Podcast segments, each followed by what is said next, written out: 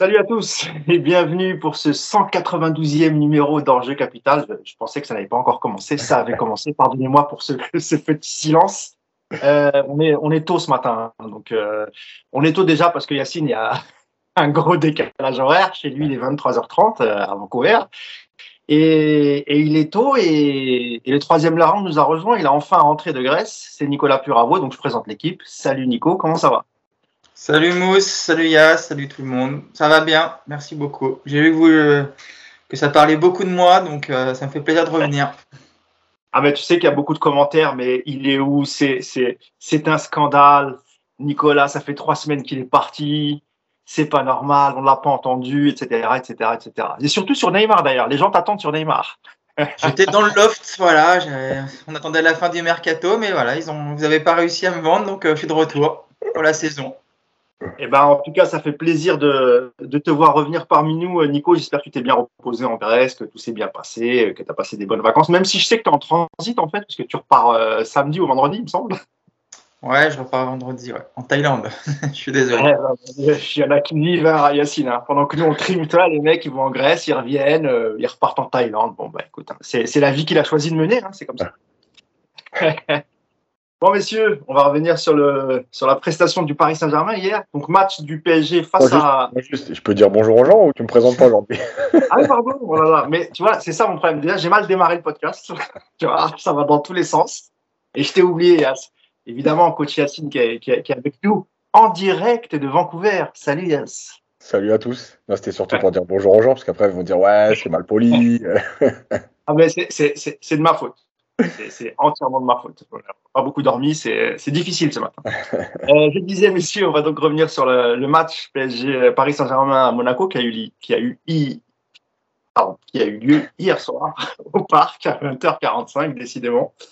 Euh, match nul, un partout, avec un beat de Kevin Volland euh, en première mi-temps et une égalisation de Neymar en deuxième période sur, sur penalty.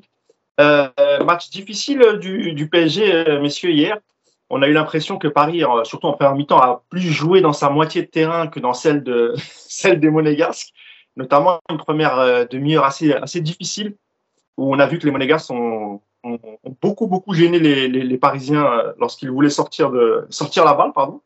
Euh, Nico, je vais te donner la parole en premier, ça fait longtemps qu'on t'a pas entendu. Globalement, sur le, sur le match, même si je sais que tu as vu les, toutes les prestations du, du PSG depuis ton lieu de villégiature, Qu'est-ce que tu as pensé hier du, du, match? Je rappelle juste la composition, hein, c'est la même que depuis le début de saison. Euh, avec Donnarumma dans les buts, une défense à trois, Ramos, euh, Kimpembe, Marquinhos. Seul petit changement, c'est euh, Renato Sanchez qui intègre le milieu de terrain avec Verratti en remplacement de Vitinha qui a été suspendu suite à trois cartons jaunes. Et euh, ensuite, on a les deux pistons habituels, hein, Mendes et Hakimi, et le trio d'attaque Mbappé, Messi, Neymar. Je te donne la parole, Nico. Bah écoute, j'ai trouvé que c'était un match euh, intéressant déjà à suivre, avec une vraie opposition, avec des problèmes à, résoudre. Et donc déjà, c'était, euh, de mon point de vue, déjà un peu plus intéressant que les, les trois matchs de gala qu'on avait vus avant, euh, trois matchs amicaux avec des adversaires qui étaient juste là pour, pour prendre une fessée. Donc déjà, de ce, côté-là, je trouvais que c'était déjà une, une, bonne chose de voir un, vrai match de football avec deux équipes qui se posaient des problèmes mutuellement. Après, sur, euh, sur les difficultés du, du Paris Saint-Germain en première mi-temps, on reviendra ça un petit peu en détail, mais euh, je crois que tu l'as dit euh, juste en présentant la composition d'équipe. L'absence de Vitinha a été, a été flagrante. Et je pense que la première demi-heure du PSG hier est complètement liée à ce milieu de terrain qui n'a pas fonctionné pendant presque une heure avec, avec Renato Sanchez, dont c'était la première titularisation et qui a eu beaucoup, beaucoup de mal ça a eu pour conséquence de, mettre en difficulté les latéraux, de mettre en difficulté également les, centraux, avec très très peu de solutions de relance. Et c'est vrai que la, première demi-heure, euh, Monaco, avec un système miroir sur le, sur le PSG qui était bien calqué, a, vraiment bien, bien, bien bloqué toutes les sorties de balles. Et c'est vrai que la première demi-heure du PSG a été très décevante de ce point de vue-là. Après, j'ai trouvé que Paris avait plutôt bien réagi, que même si c'était pas le plus grand match de la saison en termes de performance individuelle et collective, il y avait largement la place de s'imposer et que euh, c'est pas le genre de match sur lequel je pense qu'il faut être complètement inquiet. Parce que quand on se crée autant d'occasions de but que, le PSG, quand on frappe trois fois les poteaux, voilà, je pense que c'est un match que Paris aurait dû gagner euh, malgré les difficultés d'hier soir. Donc, donc voilà, on va revenir un petit peu plus dans, les détails, mais moi j'ai trouvé que c'était un match plutôt sympa à suivre en tout cas. Ouais, surtout sympa par rapport à, l'opposition, si, si j'ai bien compris, qui était autrement un peu plus compliqué que, que ce qu'avait affronté le Paris Saint-Germain jusqu'à jusqu'à aujourd'hui. Tu as, tu as raison. Yas, avant de te lancer, je te donne quelques, quelques stats globales du, du match. Euh, au niveau de la possession, on est à 67% de possession pour le, pour le Paris Saint-Germain. Euh, on a eu 18, 18 euh, tirs à 4 pour le PSG, hein, donc euh, beaucoup plus tiré au but malgré euh, le, score de un but partout. et il y a eu 12 tirs à 1 en, seconde mi-temps. Donc on voit effectivement, Yas, que la seconde mi-temps était quand même meilleure que la, que la première. Euh, sinon, voilà, après, il y a eu voilà, 51 duels gagnés en tout euh, pour, le, pour le Paris Saint-Germain. Yas, pareil, hein, globalement, euh, un peu plus décevant que les, les deux prestations précédentes. Mais c'est vrai, comme le disait Nico, l'adversité était, était un peu plus difficile que, que les autres adversaires du Paris Saint-Germain jusqu'à présent, Yas. Alors déjà, il faut savoir que Monaco, c'est une équipe qui réussit très bien au parc. C'est historique. Donc, euh, il faut, le rappeler aussi, parce qu'il n'y a pas de surprise. on a même parlé de bête noire à un moment, Yass. Hein. Euh, franchement, on est, je pense que c'est. En tout cas, dans mon souvenir, je pense que c'est l'équipe qui prend le plus de points au parc dans l'histoire. Euh, après, voilà, le match, effectivement, il a, il a, mal démarré parce que je pense que Paris ne s'attendait pas à cette agressivité. ne s'attendait pas à ce système de jeu. Euh, et s'attendait pas à ce que Monaco vienne les chercher aussi haut. Euh, et en fait, c'est là aussi que je rejoins, moi je rejoins Nico euh, dans le sens où c'est super hein, les premiers matchs, on s'est fait plaisir, on a repris un peu de plaisir, on était content, il y a eu des buts, mais malgré tout, à un moment donné, c'est aussi ce qui te permet d'avancer, ce sont ces matchs-là. et c'est très bien qu'ils tombent pas très loin de la Ligue des Champions parce que ça va te permettre d'attaquer la Juve euh, avec un autre état d'esprit en sachant que tu seras pas sur une série de 5 matchs avec 7 buts marqués en te disant euh, c'est bon, on va y aller euh, en tong et, voilà. Donc déjà, ça te remet entre guillemets les pieds sur terre, même si je pense pas qu'ils étaient non plus sur un nuage. Hein. ils savent très bien qu'ils ont affronté, mais, voilà. la deuxième chose, c'est que je pense que moi, ce qui me dérange en fait, c'est que je rejoins Nico sur, sur les occasions, sur le fait que globalement, on va pas mentir, le PSG aurait dû l'emporter. Euh, malgré tout, euh, je trouve que c'est la première fois où tu as un vrai problème tactique. Et pour moi, tu n'as pas trouvé la réponse. Euh, tu n'as pas trouvé la réponse dans l'animation, tu n'as pas trouvé la réponse dans, dans le coaching. Euh, on reviendra après sur les joueurs individuellement, mais, mais, mais voilà, et je pense qu'il y, a quelque chose à voir dans l'évolution du jeu, notamment entre les trois défenseurs, Verratti, euh, pour justement contrer en fait parce que parce que toutes les équipes vont pas vont pas t'attendre tout le temps comme ça s'est passé avant ou te laisser des espaces. Mais euh, ce genre de match où euh, où il y a un bloc très compact en face tu vas le retrouver quand même. Tu vas le retrouver en Ligue des Champions tu vas le retrouver alors sur certaines équipes parce qu'en Ligue des Champions il y a quand même des matchs ouverts aussi mais voilà. Et ce problème là cette problématique là pour l'instant en tout cas hier soir t'as pas réussi à résoudre ce problème euh, et, je pense que euh, a beaucoup euh, loué ce que faisait Gatier depuis le début de saison. Hier, il est, un peu aussi coupable, comme les autres, de, ce qu'on a vu. Et, la première mi-temps, on n'est pas loin d'être retombé dans ce qu'on voyait avec Pochettino. C'est-à-dire que pour moi, ça manquait de rythme, ça manquait de mouvement, ça manquait d'intelligence, ça manquait de cohérence. Voilà, j'avais l'impression un peu d'une équipe, bon, on est sur le terrain et puis il va se passer quelque chose de toute façon. Voilà, Effectivement, la deuxième mi-temps est meilleure, mais, mais globalement, il y, a, des choses à dire. Et c'est plutôt intéressant, encore une fois, que ça arrive juste avant la Ligue des Champions. Oui, tu as raison. D'ailleurs, on va rentrer dans une période aussi d'un de, match tous les trois jours, hein, pendant, pendant trois semaines. Donc, euh, prochain rendez-vous, c'est Toulouse, euh, Toulouse PSG, il me semble, hein, mercredi soir, c'est ça Mercredi, mercredi, Mercredi soir, ouais, c'est ça. Face à, face à, face à Toulouse. Euh, Nico, pour rentrer un peu plus en, en, en détail hein, sur, le, sur les, les, joueurs, on, va parler aussi, on va parler tout de suite de, de Renato Sanchez, hein, qui, euh, qui s'est vu offrir sa première titularisation hier. Euh, Nico, il était rentré en jeu face à, face à Lille, mais bon, le score était acquis, euh, et puis il était rentré, je crois, une dizaine, une quinzaine de, de minutes, même s'il avait mis son, son petit but, je crois que c'était 10 minutes, il était rentré. je te donne ses statistiques. C'est contre Montpellier. Ouais. Ah, contre Montpellier, pardon. Oui, pardon tu as raison. Euh, je te donne quelques stats de, Sanchez si on parle de lui euh, juste après. Donc, il a touché 47 ballons, euh, donc tout ça en 60-65 minutes. Hein, il est resté sur le, terrain. 44 passes réussies, un duel gagné sur 5, c'est très peu. Et un ballon perdu, cinq récupérés et zéro tacle réussi. Pour un milieu, c'est c'est compliqué. On parlera aussi des stats de Verratti tout à l'heure qui sont euh, qui sont complètement euh, différentes. Et c'est vrai, Nico, comme l'a dit tout à l'heure Yacine. Euh, alors effectivement, c'est la première fois qu'il jouait. Hein, ça manque de, de, complémentarité, notamment avec avec Verratti. Mais mais il a semblé un peu il a semblé un peu perdu hier au milieu de terrain, ne sachant pas où trouver sa sa place. Euh, parfois, c'est vrai, comme l'a écrit dans son papier, Yacine, on semblait qu'il avait aussi un peu abandonné Verratti.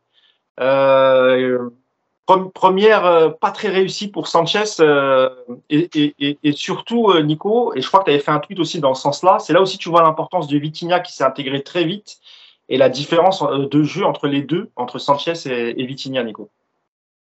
Ouais, alors après, attention, hein, c'est une première titularisation, c'est un joueur qui arrivait un peu plus tard que les autres, il y a on va on va pas commencer à, à enterrer Renato Sanchez sur un match. Mais oui, bien sûr. Le manque de complémentarité, c'est normal, c'est sa première. Non, mais après, on peut, on dire, enfin, moi hier, voilà, j'étais le premier à, critiquer sa prestation, mais voilà, encore une fois, tout ce qu'on va dire là, c'est évidemment pas définitif, on est sur l'instant T, voilà. Mais c'est vrai que sur le match d'hier, on, sent un joueur qui, déjà qui a pas de repère euh, collectif par rapport à ses coéquipiers, ça s'est senti. La différence avec Vitinha et la complémentarité avec, avec Verratti, ça a été vraiment euh, flagrant. Euh, ensuite, là, moi, m'a un peu plus déçu sur, euh, c'est sur ce côté euh, absence de prise de risque. C'est-à-dire qu'on a vu un joueur qui a récupéré l'essentiel de ses ballons de haut but, qui s'est à chaque fois contenté de remiser derrière. On n'a pas retrouvé le Renato Sanchez qu'on connaît de Lille notamment, avec, avec toujours cette volonté de casser les lignes par la course ou par la passe.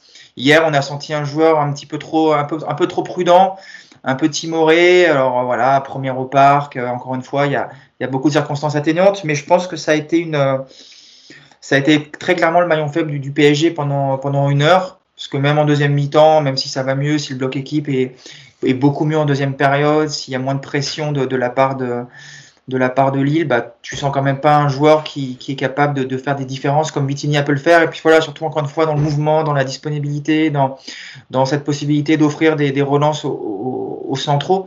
Et hier, c'est ce qui a manqué au PSG, je pense, pendant la première mi-temps. On, on avait le seul Verratti capable vraiment de faire des choses. Et comme le dit Yacine, on s'est retrouvé un petit peu dans un schéma euh, de l'ère Pochettino avec, euh, avec un circuit de passe réduit au minimum et avec bah, du coup beaucoup de difficultés à, à, à s'extraire du pressing adverse. Donc euh, ouais, je pense que ça a été vraiment hier Renato Sanchez la grosse déception, mais encore une fois, voilà, il y a, vraiment des circonstances atténuantes.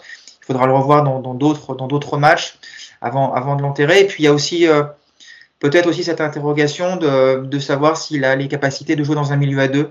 C'est un joueur qui, je pense, sera plus à l'aise avec trois milieux de terrain.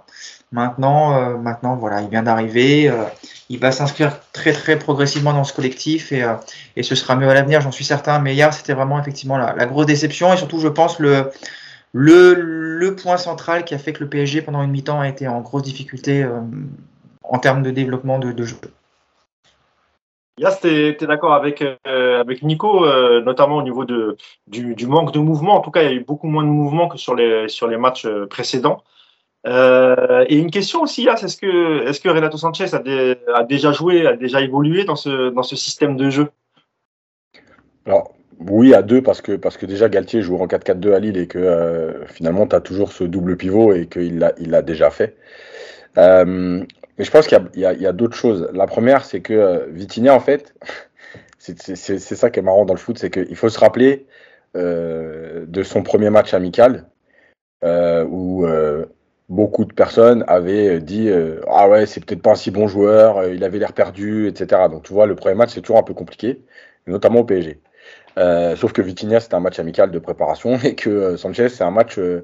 c'est un match officiel de championnat. La deuxième chose, c'est que effectivement, on a vu beaucoup de très bonnes choses avec Vitinha et il semble, enfin, il a eu le temps de, de, de, de créer des automatismes avec Verratti.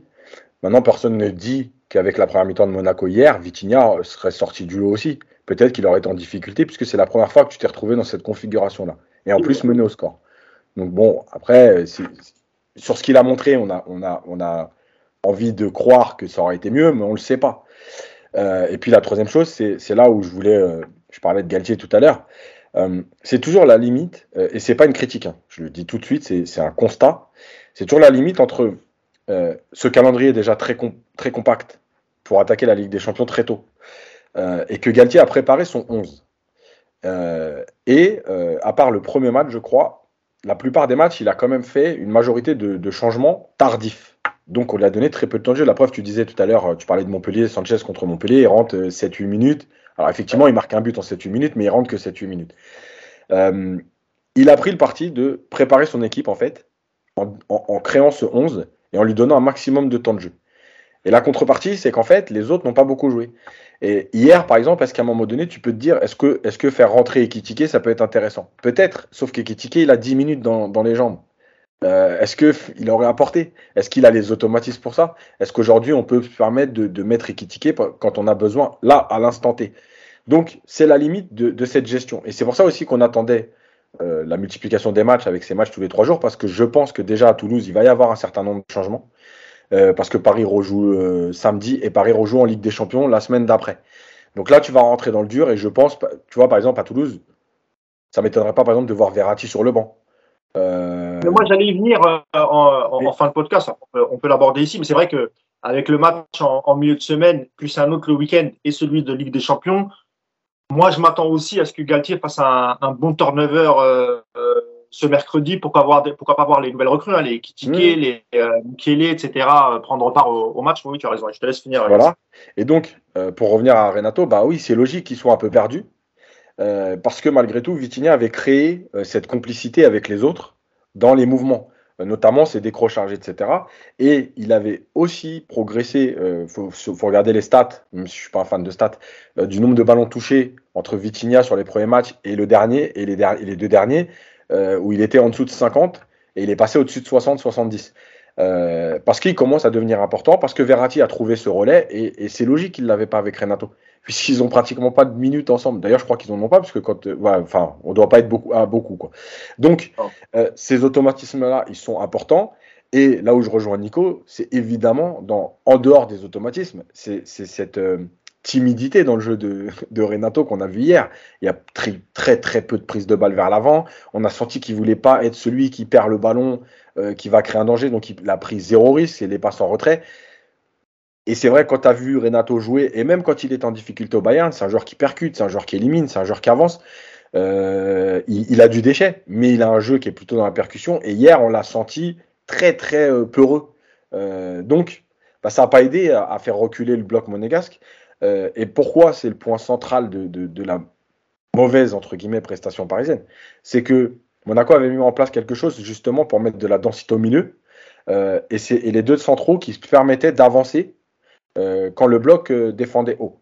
et en fait, ce que n'a pas beaucoup apporté Mbappé et ce que n'a pas apporté Sanchez, c'est justement de se positionner dans le dos des milieux pour, faire, pour empêcher ces deux centraux de venir apporter du surnombre et de, et de bloquer le milieu de terrain. C'est pour ça qu'il n'y avait pas de relais. Si on ajoute à ça rapidement euh, que Messi était un peu moins visible, etc., bah ça donne cette prestation où on a retrouvé du Pochettino en gros. Bon, va falloir trouver un devant, il va faire un exploit, euh, parce que dans la construction du jeu, on n'y est pas. Avant de parler de Verratti, euh, Nico, c'est vrai que même sur l'impact physique, et notamment dans la première demi-heure, on, a senti que les Parisiens n'étaient pas, et, au contraire, Monaco mettait beaucoup d'impact physique. Et moi, j'ai eu l'impression, en tout cas, jusqu'à la 30e minute, que le PSG était là, je sais pas, comme s'ils étaient en observation, mais tu avais l'impression que, alors, je pense pas qu'il y ait de la fatigue, parce que là, ils ont joué qu'une fois par semaine, mais, ils y étaient pas trop, moi, je trouve, dans l'impact physique, euh, Nico. Bah, de toute façon, Gatti le dit lui-même, hein, il dit qu'ils ont été surpris. Donc, ça, moi, je trouve que c'est le. S'il y a un, point inquiétant de, cette soirée, moi, je pense que c'est sur ce côté-là. C'est cette entame de match avec des Parisiens, effectivement. Euh, un peu en mode sénateur, un peu, euh, voilà, on fait tourner derrière, ça va finir par, euh, on va finir par se sortir du pressing, mais sans mettre d'intensité. C'était des passes un peu molles, c'était, ouais, ouais, ils ont été, voilà, ils ont été surpris par l'entame de match de Monaco. Donc ça veut dire que ça n'a pas été si bien préparé que ça, c'est qu'il y a une, défaillance. D'ailleurs, Galtier, il l'a reconnu lui-même et avec beaucoup de lucidité et d'honnêteté. Donc c'est un petit peu le point inquiétant. Mais après, là où je rejoins pas Yacine, c'est que je trouve qu'au contraire, justement, le PSG a bien rectifié la donne. Alors bien aidé évidemment par le pressing monégasque qui a, qui a baissé d'intensité à la mi-temps. Mais la deuxième période du PSG, honnêtement, alors c'était moins flamboyant effectivement que contre Lille, mais la deuxième mi-temps du PSG, d'ailleurs, Yass, tu le, enfin Mousse, tu le dis toi-même, voilà. Après la, tentative de Ben Yedder dès la 46e ou la 47e, Monaco n'a plus tiré du match. Euh, Monaco s'est recroquevillé derrière. Monaco a proposé un bloc bas très bien organisé. Il y a eu quelques sorties de balles, mais euh, qui ont été finalement plutôt bien, bien contenus par le PSG. Moi, je trouve que la deuxième mi-temps, a été plutôt, ils ont plutôt bien rectifié le tir. Après, voilà, il y avait, il y avait moins de, flamboyance dans le jeu, il y avait, il y avait plus de difficultés. Alors après, voilà, l'entame de match a, fait aussi que tu te mets un petit peu en difficulté par rapport à tout ça. Mais, euh, mais oui, il va falloir de toute façon, effectivement, éviter de, refaire ce genre de première demi-heure parce que que tu sois que tu sois surpris pendant 5 minutes par le pressing adverse, voilà, une équipe qui te rentre dedans tout de suite, tu t'attends pas, bon, pourquoi pas, mais euh, tu peux pas mettre 35-40 minutes à commencer à, bouger, à trouver des, relais entre les lignes, à mettre un peu d'intensité dans tes passes. Quoi. Moi, j'étais un peu étonné de ça. Bon, écoute, voilà, c'était un, c'était une mauvaise entame. Et encore une fois, malgré tout, malgré tous ces points négatifs de la soirée, le PSG aurait dû largement gagner ce match. Donc, euh, je suis pas trop inquiet par rapport à ça. Mais en tout cas, il y a des, il y a des vrais axes de progression par rapport à cette entame et par rapport effectivement à ce défi physique qu'on t'impose parce que on n'aura pas que des équipes comme, euh, comme Lille, euh, comme Montpellier ou comme Clermont qui, qui, vont se laisser faire et regarder. Quoi. Donc euh, il va falloir effectivement rectifier ça. On va avoir des équipes comme Lens et Marseille qui font des bons débuts de, des bons débuts de, saison aussi. Et, et, c'est vrai que Marseille, ça peut être un peu compliqué vu, vu le style de jeu qui est en train de s'imposer Marseille. bon, on en reparlera, hein, c'est au mois d'octobre, on a un peu de temps d'ici là. Euh, je te garde, je te, laisse la parole, euh, Nico, sur, euh, sur Verratti. Je te donne quelques stats, puis après tu, réagiras, Yas. Donc Verratti, a touché 140 ballons, 105 passes réussies sur 116, 10 duels gagnés sur 16, 18 ballons perdus, c'est énorme quand même. Euh, 10 ballons récupérés, 5 tacles réussis sur 6, une interception pour, pour Verratti, Nico. Verratti, c'est un des seuls joueurs de la première mi-temps qui propose quelque chose en termes de mouvement. Je ne pas quand même, Nico. Hein, euh, on voyait parfois sur la ligne, sur la ligne, ah sur la bah, ligne, Ramos. Euh. Oui, bah, c'est normal. Avec des, avec des latéraux qui sont pas, qu'on n'arrive pas à trouver, avec des centraux qui n'arrivent pas à se projeter euh, par la passe ou par la course, qui restent très bas et qui font tourner la balle derrière. Verratti a été la chercher très souvent assez bas. Après, encore une fois, en première mi-temps, c'est le meilleur joueur du PSG en termes de, de, de, de, de voilà, sur le, sur le bilan de la première mi-temps, c'est, c'est le seul joueur qui sort vraiment du lot. Et en deuxième mi-temps, c'est également lui qui, qui, euh, insuffle un petit peu le, mouvement vers l'avant, le, pressing, qui fait reculer le bloc, euh, le bloc, euh, le bloc monégasque. Alors j'ai, j'écoute pas toutes les émissions après les matchs, même aucune généralement, mais j'ai vu passer sur Twitter quelques extraits où encore une fois il y a des, il y a des personnes qui expliquent que Verratti hier est, est mauvais et que en fait ça cause, tout est à cause de lui. En fait hier c'est grâce à lui que le PSG coule pas, je pense en première mi-temps. Et euh, surtout, c'est grâce à lui en deuxième mi-temps également que le bloc remonte. Donc, euh, non, non, c'est un bon, c'est un, bon Verratti. C'est pas son meilleur match, évidemment, parce que Verratti est aussi dépendant d'un collectif, faut pas oublier. Mais euh, moi, j'ai été hier euh, plutôt rassuré par Verratti, surtout sur sa capacité à, à, à, multiplier les courses, à avoir du, volume de jeu. Et, non, non, j'ai trouvé que c'était un, sans être un excellent Verratti, j'ai trouvé que c'était un bon Verratti hier. Donc, pas grand chose à dire de, de ce côté-là. Euh, Yas, pareil, hein, sur, euh, sur Verratti, comment tu, tu, juges son match? Moi, j'imagine que tu es, es d'accord avec Nico sur, euh, sur la, la, la, qualité du match de, de, Verratti hier, qui était en plus, tu l'as dit dans ton papier, hein, qui était plutôt seul au milieu parce que Sanchez, c'est sa première et, qu'on l'a dit, il avait l'air un peu, un peu, un peu perdu. Euh, et, puis, et puis, il reste tout le match hier, euh, Yas. Hein, il, fait ses, il fait ses 90 minutes. Donc, euh, bah, vas-y, je t'écoute sur, sur ton chouchou, Marco Verratti il fait 90 minutes, euh, il presse, il, des fois, parfois, tout seul. Il a fait des pressings, il courait tout seul. Euh, donc, euh, donc voilà, il a, il, a, été à son niveau, comme le dit Nico, ça n'a pas été le, meilleur Verratti qu'on ait vu, mais ça a été le meilleur joueur du PSG, encore une fois. Euh, je pense qu'il était malgré tout ciblé quand les, les, zones de pressing monégasques, il savait, savait que euh, c'est le joueur qui relance le ballon et c'est là où, où, il va y avoir un problème après, je vais y venir.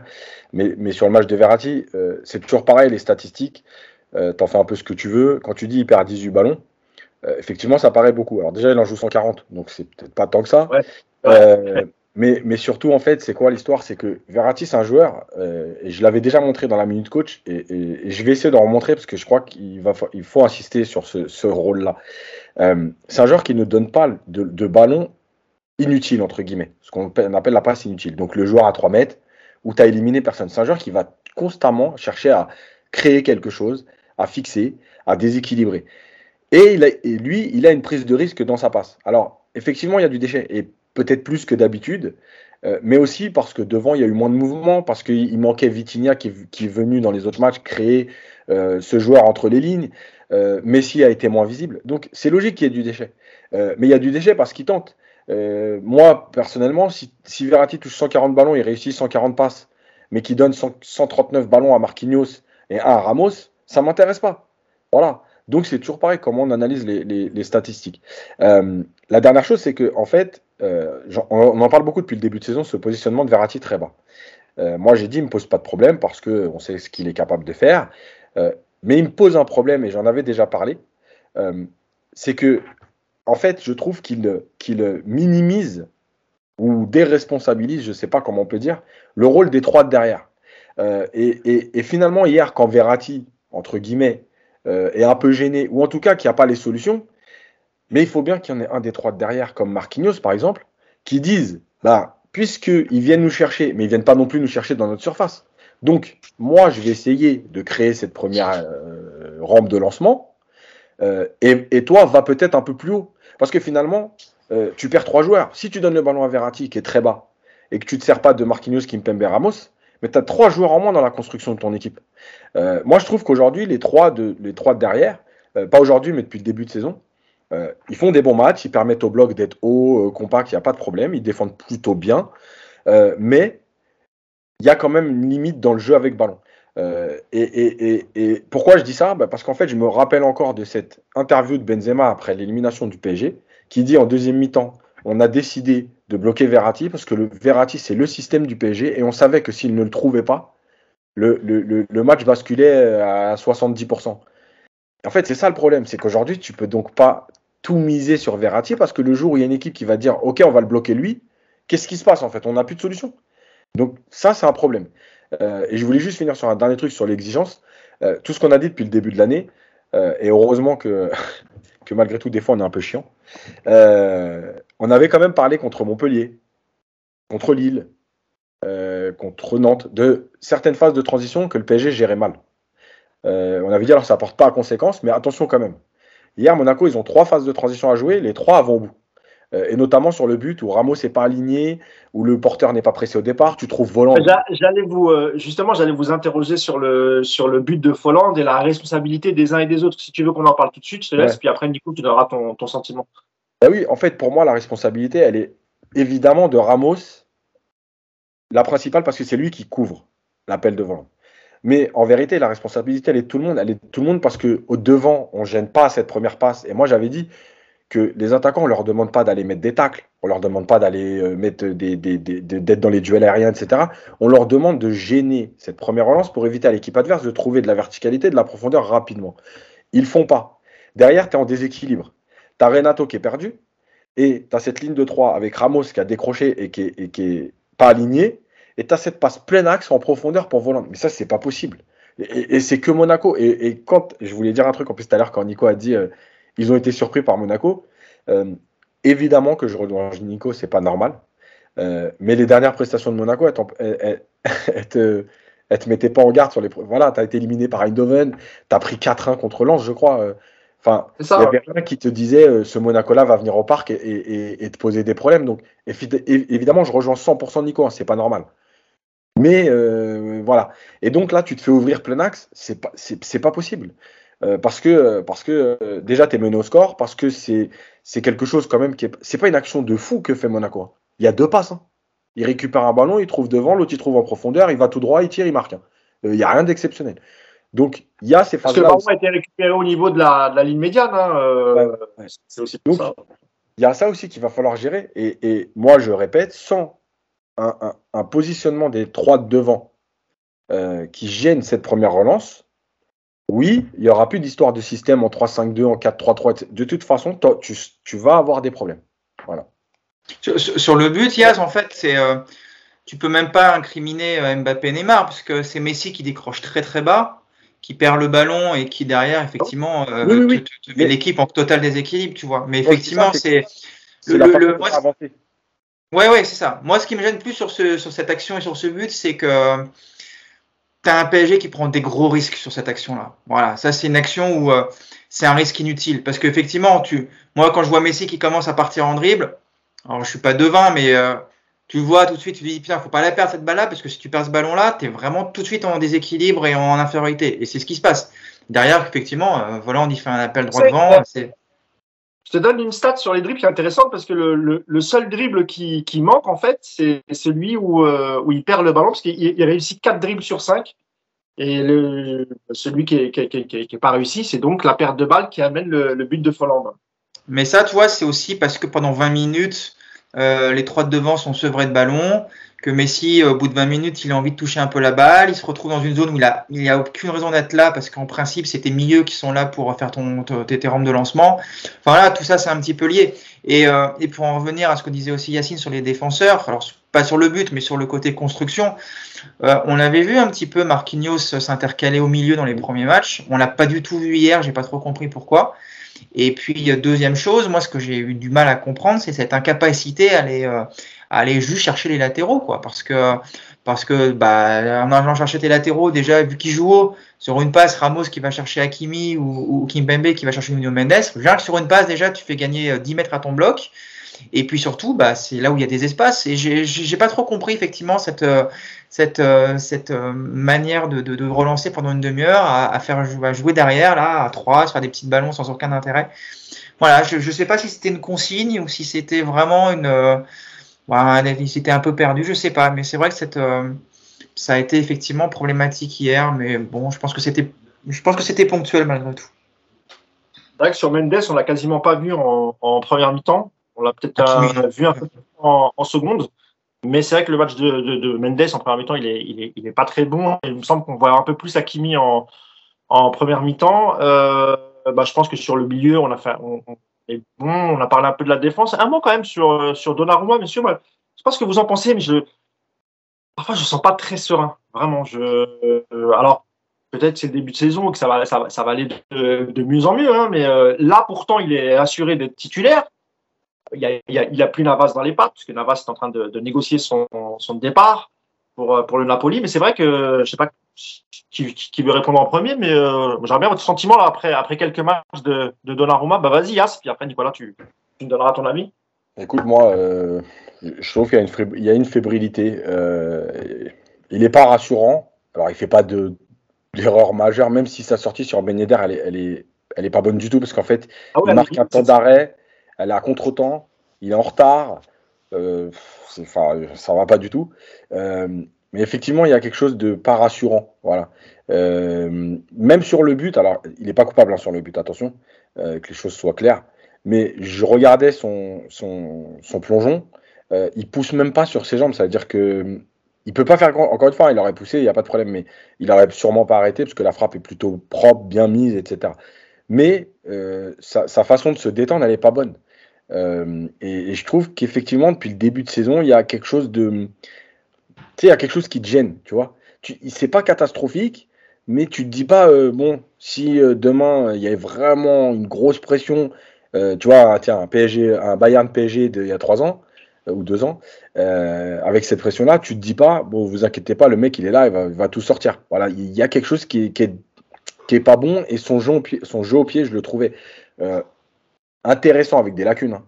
Plutôt intéressant en début de saison dernière, au tout début. D'ailleurs, on avait parlé de la position du bloc, de cette façon de jouer avec le gardien, euh, qui lui donnait un avantage sur Navas. Son jeu au pied, je le trouve de, plus en plus inquiétant. Ah oui. Euh, même question, hein, Nico, sur, euh, sur Donnarumma. Là, parler de confiance et de sérénité, Yacine, mais c'est vrai que nous, quand Navas était titulaire et avant même l'arrivée de, de Donnarumma, on n'était pas trop inquiet euh, sur, euh, sur Navas, même si sur des actions dangereuses, on n'était pas forcément inquiet. Mais là, depuis le début de saison, et en plus la fin de saison dernière aussi, euh, Nico, euh, Donnarumma qui est aujourd'hui assuré d'être le, numéro un, mais on n'arrive toujours pas à retrouver cette, sérénité. Ouais, je pense que les supporters du, Milan te diraient qu'il n'y a pas de surprise. Euh, c'est un gardien qui a, qui a, effectivement ce côté un peu fébrile euh, actuellement. Euh, dans le jeu au pied, moi, effectivement, il me fait peur chaque fois qu'un ballon va vers lui, j'ai, voilà, je suis pas rassuré. Sais que c'est clair, j'ai toujours un peu peur. Après, il a des consignes de relance qui sont assez, assez simplistes, je trouve, parce que euh, il est, juste là pour chercher Ramos ou éventuellement Kimpembe. On sent qu'il n'y a pas beaucoup de, il y a pas trop de prise de risque, mais c'est vrai que ses contrôles de balles, ils sont un peu, euh, sont un peu rock en ce moment. Et puis, euh, et puis après, c'est vrai qu'il donne moins cette sensation d'être, euh, d'être présent, de pouvoir faire l'arrêt qu'on va lui demander dans le match. Alors bon, j'espère que c'est juste, c'est juste une mauvaise passe. Ça correspond un petit peu effectivement aussi à ce qui s'était passé en fin de saison dernière où notamment avec l'Italie, il était en mode passoire. Donc, euh, on verra. De toute façon, les gros tests, ils arrivent très vite. Hein. La Juve, c'est dans 10 jours. Donc, euh, on va l'attendre sur ce genre de match-là. Mais c'est vrai qu'il voilà, il, prend moins de place. Il prend moins de place que, quand il est arrivé. Quand il est arrivé, on avait l'impression qu'il écartait les bras et touchait les deux poteaux.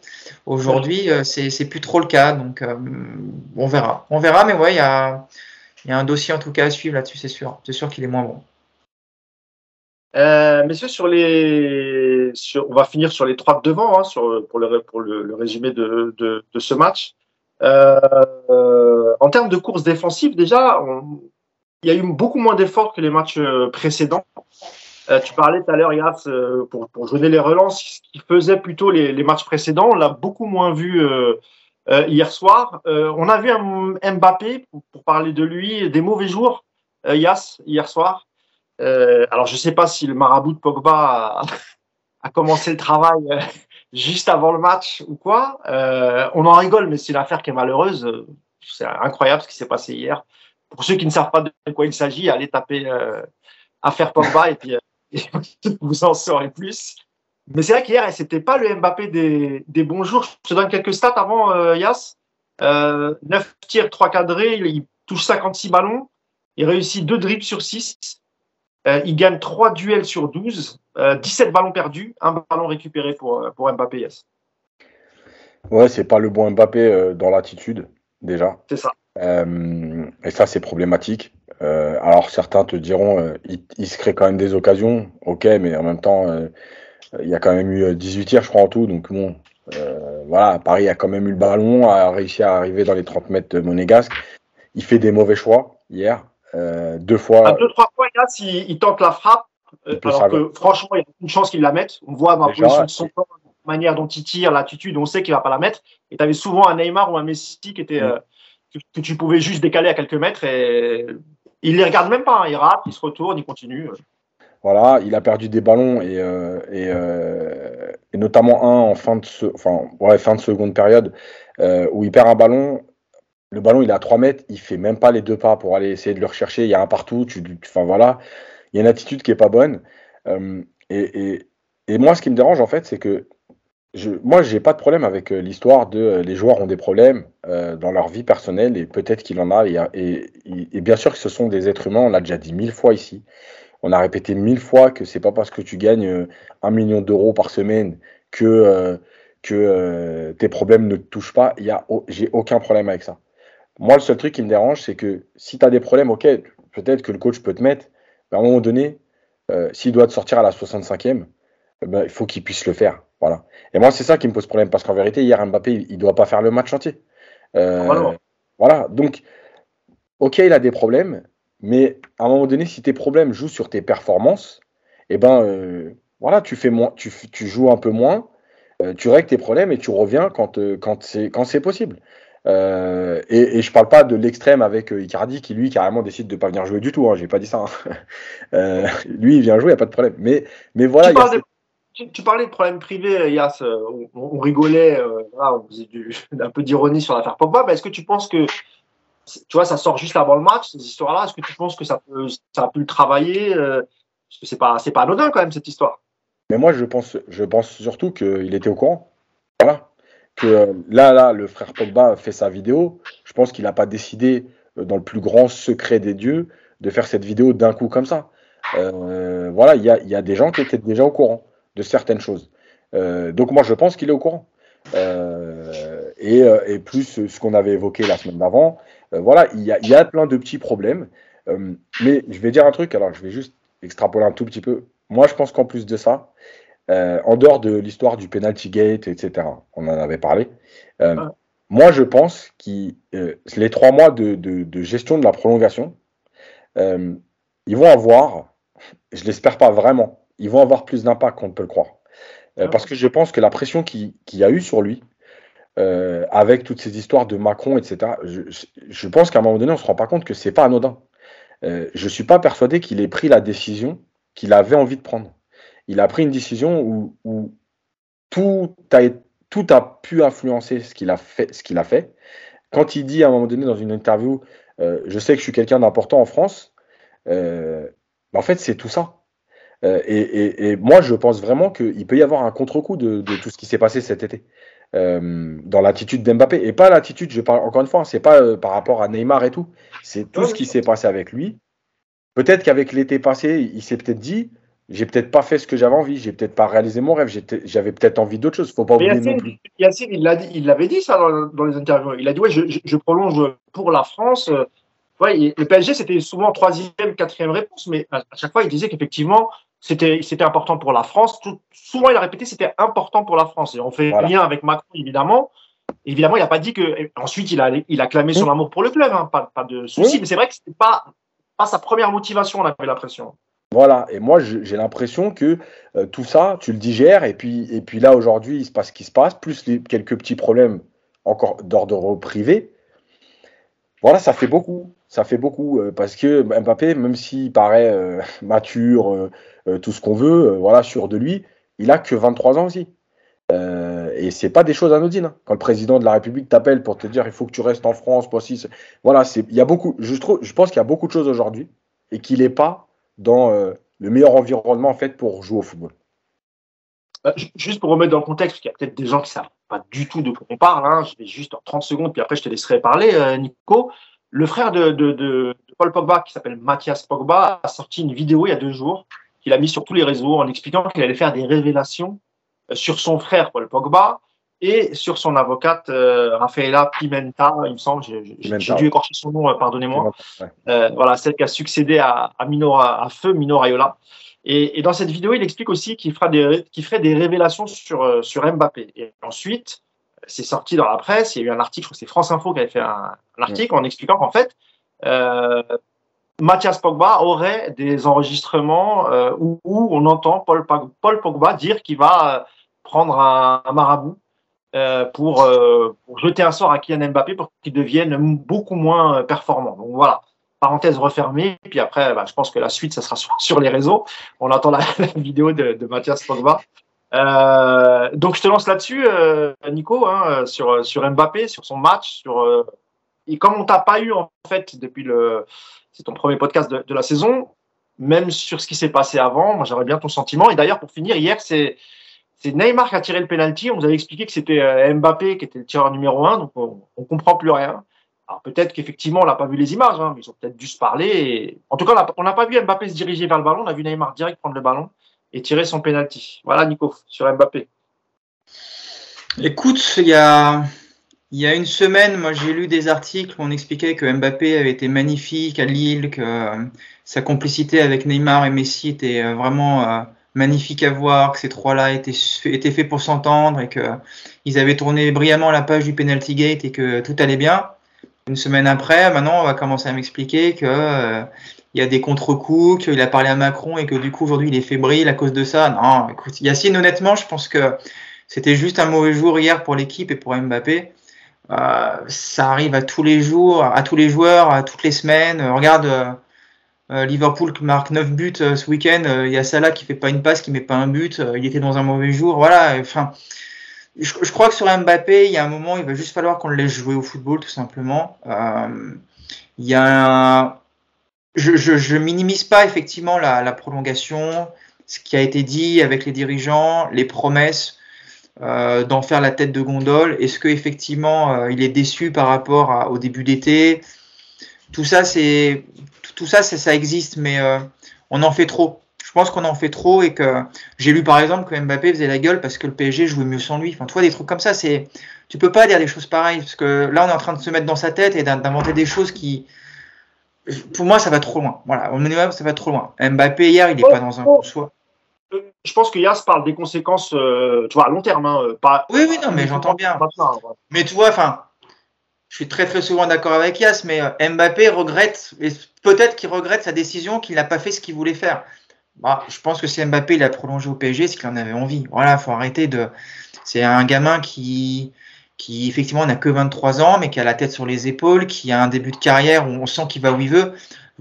On peut m'expliquer tout dans tous les sens. Vous ne me ferez pas croire que Mbappé, il regrette de ne pas avoir signé au Real et qu'en fait, c'était pas ce qu'il voulait faire. De prolonger au PSG. Pour, défendre Yass, mais il est assez grand pour se défendre. Après, tu, tu, tu lui répondras, Yass. Mais moi, je ne pense pas que Yacine ait dit ça, euh, mm. qu'il ait regretté. Il a juste dit qu'il a peut-être pas fait le, choix qu'il voulait faire. Mm. Il a fait son choix. Après, évidemment, je ne pense pas qu'il ait regretté. Puis je pense que Yacine euh, pense euh, comme moi il est heureux parce qu'il a un beau contrat, il joue dans, une, dans, un, dans, le club de sa ville, il va jouer à la Ligue des Champions.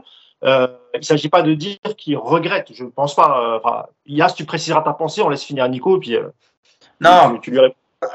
Effectivement, pas qu'il est en train de se dire merde, je me suis trompé, mais encore une fois, Mbappé, il a signé au PSG parce qu'il en avait envie. Voilà. Le Real, c'était peut-être son rêve. En attendant, il s'est dit que cette année-là, lui, il voulait continuer au PSG. Il a fait ce qu'il avait envie de faire. Et c'est pas Macron, c'est pas le marabout de Pogba, ou c'est pas. Euh, enfin, tu vois ce que je veux dire? Mbappé, moi, je pense qu'il a fait ce qu'il avait envie de faire. Après, peut-être qu'effectivement, et ça, je n'en sais rien, peut-être qu'il est effectivement déçu de l'été. Peut-être qu'il a, lui a fait des promesses qui n'ont pas été tenues, je n'en sais rien. Peut-être que le recrutement ne correspond pas à ce que lui, on lui avait, on lui avait mis en avant. Peut-être que même ça, si je ne crois pas du tout, peut-être que la présence de Neymar est un problème à ses yeux parce qu'il pensait que Neymar allait partir. Tout ça, je n'en sais rien. Je suis pas dans le secret des dieux. Je pense qu'il y a très peu de personnes qui savent exactement euh, ce qu'on a promis à Mbappé et ce que lui attendait. Et la seule chose, c'est que moi, ça m'agace de lire des, euh, des hypothèses qui n'ont aucun fondement. Voilà, je vous l'ai dit. Euh, Mbappé faisait la gueule contre Montpellier parce que le PSG a bien joué sans lui. Voilà, j'ai lu ça. J'ai lu ça et c'est aberrant de lire des conneries pareilles. Voilà. Donc effectivement, Mbappé, il a aussi besoin de, digérer son été. La saison dernière, euh, il a porté l'équipe. Aujourd'hui, bah, il est un peu moins bon ce début de saison. Effectivement, ça fait déjà deux matchs où il est un peu moins bon. Hier, il fait des mauvais choix. Effectivement. Maintenant, Mbappé, moi, je le vois comme un, des trois devant. C'est pas tout seul que Mbappé il doit faire des différences. Et là où ça m'a effectivement déçu, c'est que les trois hier, ils ont été beaucoup moins, euh, beaucoup moins portés vers le jeu ensemble, beaucoup moins de combinaisons, beaucoup moins de mouvements, beaucoup moins de travail défensif. Mais c'est pas que Mbappé, tu vois ce que je veux te dire. Après, oui, des trois. Ah ouais, effectivement, des trois hier, t'as Neymar qui est au-dessus du lot parce qu'il fait son match. Après, Messi et Mbappé, hier, ils sont pas bons les deux. Maintenant, bon, moi, je. J'ai du mal dans ces hypothèses. Euh, voilà, je trouve que c'est un peu trop farfelu. Voilà, c'est trop farfelu. Yacine, t'es farfelu. Je suis je suis d'accord, mais c'est vrai que c'est un peu le, le, jour et la nuit entre le match de Lille et, et, le match hier de, euh, face à, à, Monaco, pardon. Euh, ouais, ouais c'est un peu le jour et la nuit, Yacine. Hein. Honnêtement, entre le, je te parle même dans, le comportement et l'attitude hein, de, Mbappé. Après, on, rappelle qu'il y a une histoire qui, qui, qui, le concerne, qui sort juste avant le match. C'est un jeune garçon qui a beaucoup de pression. Évidemment que ça a pu euh, avoir l'impact. Est-ce que tu voulais préciser, Yacine, ton, ton propos sur, euh, sur Mbappé. Oui, quand je dis, quand je dis regrette, moi, moi je, je, là où, on n'est pas d'accord avec Nico, mais moi je pense que euh, quand le président de la République t'appelle, parce que c'est là, c'est pas un secret, il l'a fait, euh, il lui a demandé de rester. Moi, je pense que c'est pas anodin. Et je pense d'ailleurs même que c'est pour moi, c'est une énorme erreur, parce que le président n'a pas se mêler du recrutement des, équipes de foot, mais bon, ça, c'est un un autre débat. Mais c'est pas anodin. Parce que la pression que ça te met, quand je dis regrette, ça veut dire que si moi demain euh, j'ai le choix entre deux entreprises, euh, je, fais ma, je prends ma décision avec les pour, les contre, les salaires, les machins et tout, et je prends ma décision. Euh, mais demain, le président t'appelle et te dit ah, mais Moi, je veux que tu ailles dans celle-là parce que c'est plus important pour tout le monde, parce que la France, parce que ceci, parce que cela. Ben moi, je, je reste persuadé que pour tout être humain, euh, ça influence ta décision. Je dis pas que ça a fait, euh, je dis pas qu'il regrette d'avoir signé au PSG, parce que comme tu l'as dit, il a un très beau contrat, il est au PSG, il a que 23 ans, etc., etc. Mais moi, je pense qu'il y a quelque chose de, est-ce que c'est vraiment sa décision au sens propre, voilà. Est-ce que cette influence-là n'a pas fait basculer la chose? Moi, c'est ça que je dis, et je pense que dans ce, euh, avec tout ce qui s'est passé avec Neymar, etc. là, cet été, c'est là quand je parle de regret, c'est plus comme tu, en fait, je rejoins ce que tu dis. Moi, c'est plus sur euh, l'hypothèse de pourquoi on en est là. Mais je rejoins ce que tu dis, c'est-à-dire qu'effectivement, je pense que l'été, euh, il se dit bon, j'ai prolongé, j'ai fait plaisir à tout le monde. Maintenant, j'ai pas eu ça, j'ai pas eu ça, le recrutement, le ceci, le cela. Euh, voilà, et, c'est dans ce sens-là le regret. Ça veut dire en gros, ils m'ont eu quoi. Voilà, pas dans le sens je regrette d'être resté au PSG. Dans le sens finalement, je me suis fait avoir dans, dans les pseudo-promesses ou promesses. Voilà, c'est tout. Mais influencé par ça. Moi, je pense quand même que l'influence, enfin, l'appel de Macron, il a un impact plus important que qu'on veut bien le croire. D'ailleurs, lui-même, Mbappé, il a quand même dit Je suis important pour la France. Voilà, on parle d'un joueur de foot, quoi. Euh, bon, bah, je pense qu'on a fait le tour sur, Mbappé. Un mot des deux autres, hein, Neymar et, Messi. Je vous, vous, lance sur, euh, sur les stats de, Neymar. Il met, bon, il met un but, quatre tirs, euh, dont deux cadrés. Il touche 94 ballons. Euh, il réussit deux dribbles sur 5, 6, duels gagnés sur 13, 26 ballons perdus et 3 ballons récupérés pour, pour Neymar, Nico. Ouais, c'est pas c'est l'image de l'équipe, c'est pas son meilleur match de la saison, mais euh, avec Verratti, je pense que c'est le deuxième joueur du PSG qui est au-dessus du lot hier. Euh, j'ai pas aimé son agacement de début de match, j'ai pas aimé sa manière de s'énerver parce qu'on lui tirait un peu le maillot. on a retrouvé quelques fois le, côté Neymar hein, qui, moi, m'agace profondément. À côté de ça.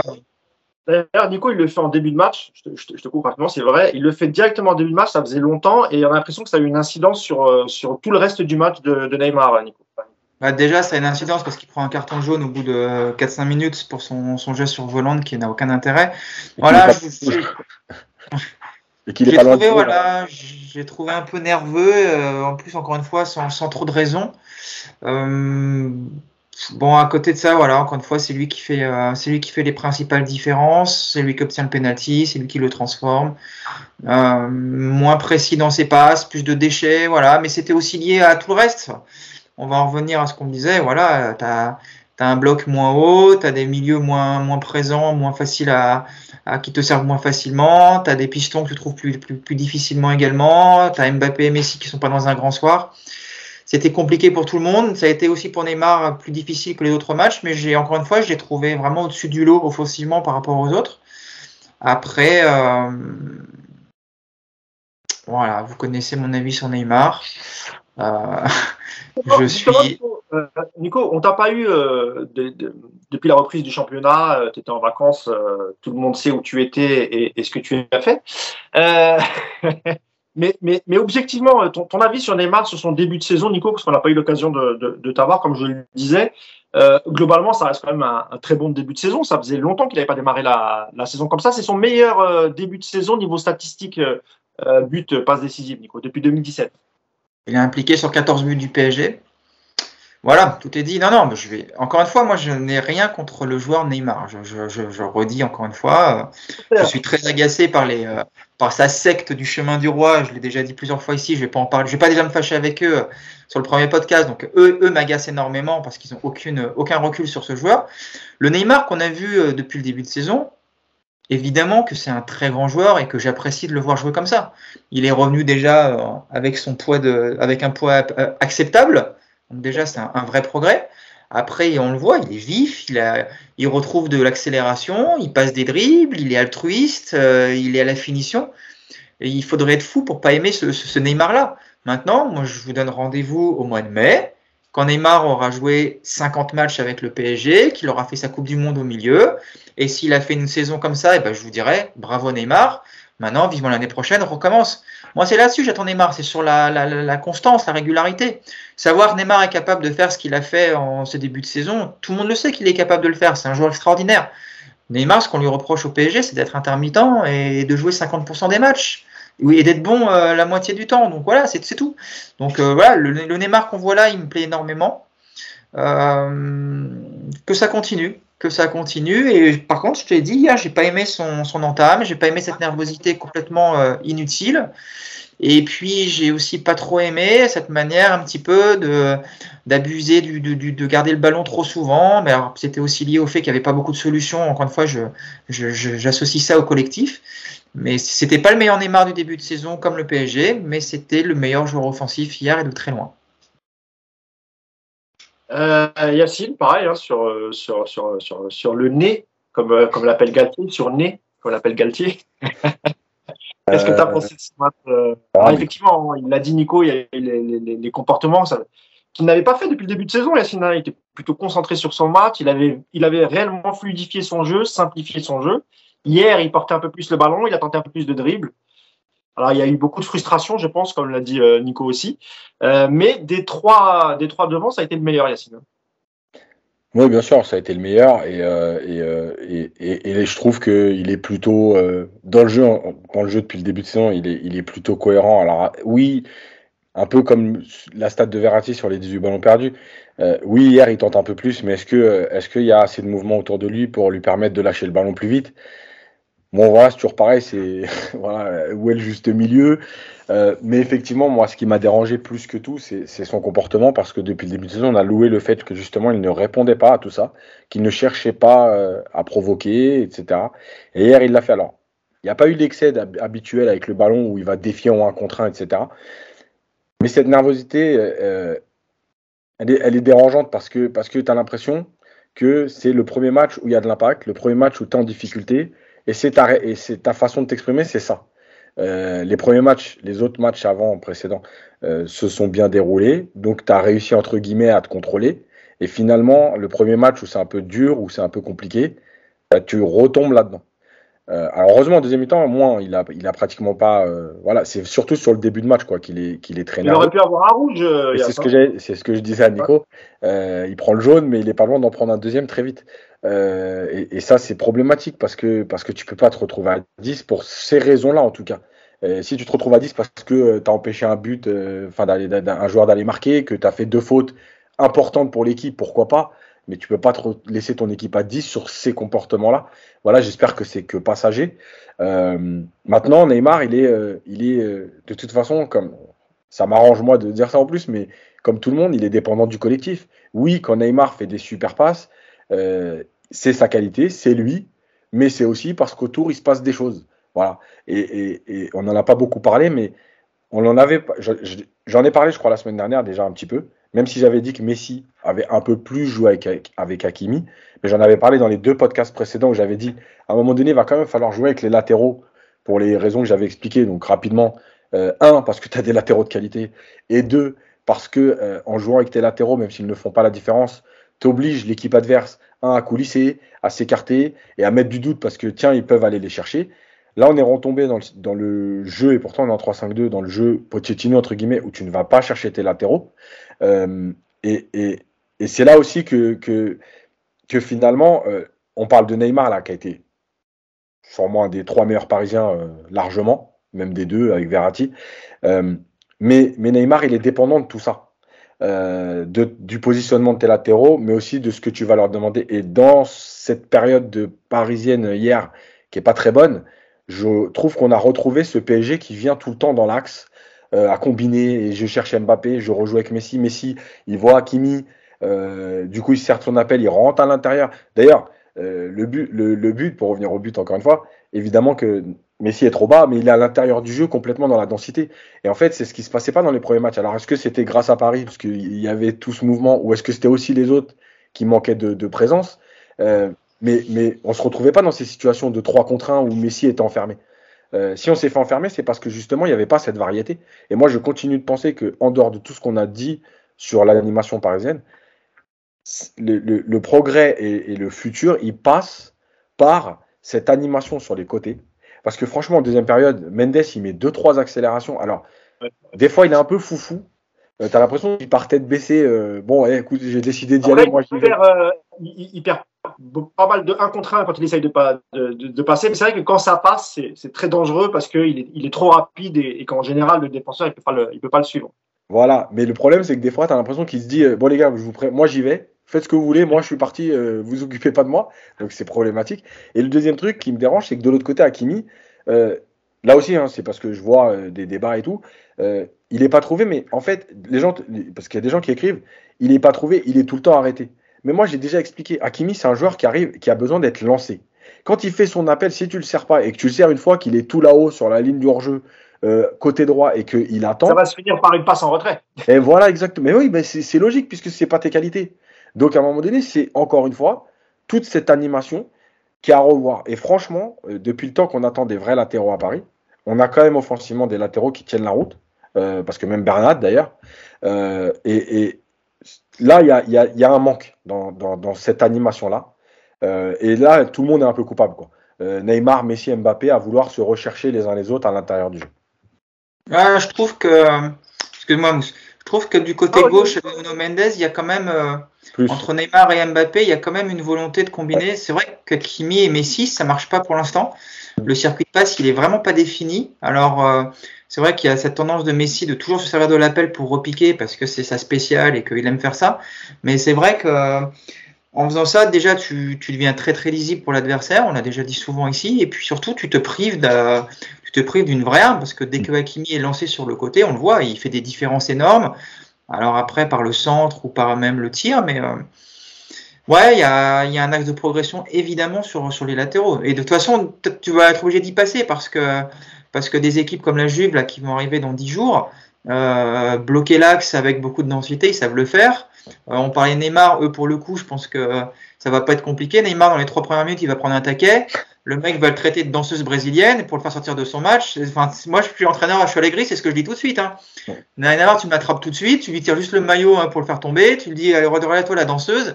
Et le gars, tu sais que tu vas sortir du match. Donc, euh, il va vraiment falloir Du coup, effectivement. Nico, passer euh, Du coup, c'est Paredes qui risque de, de lui mettre des taquets alors.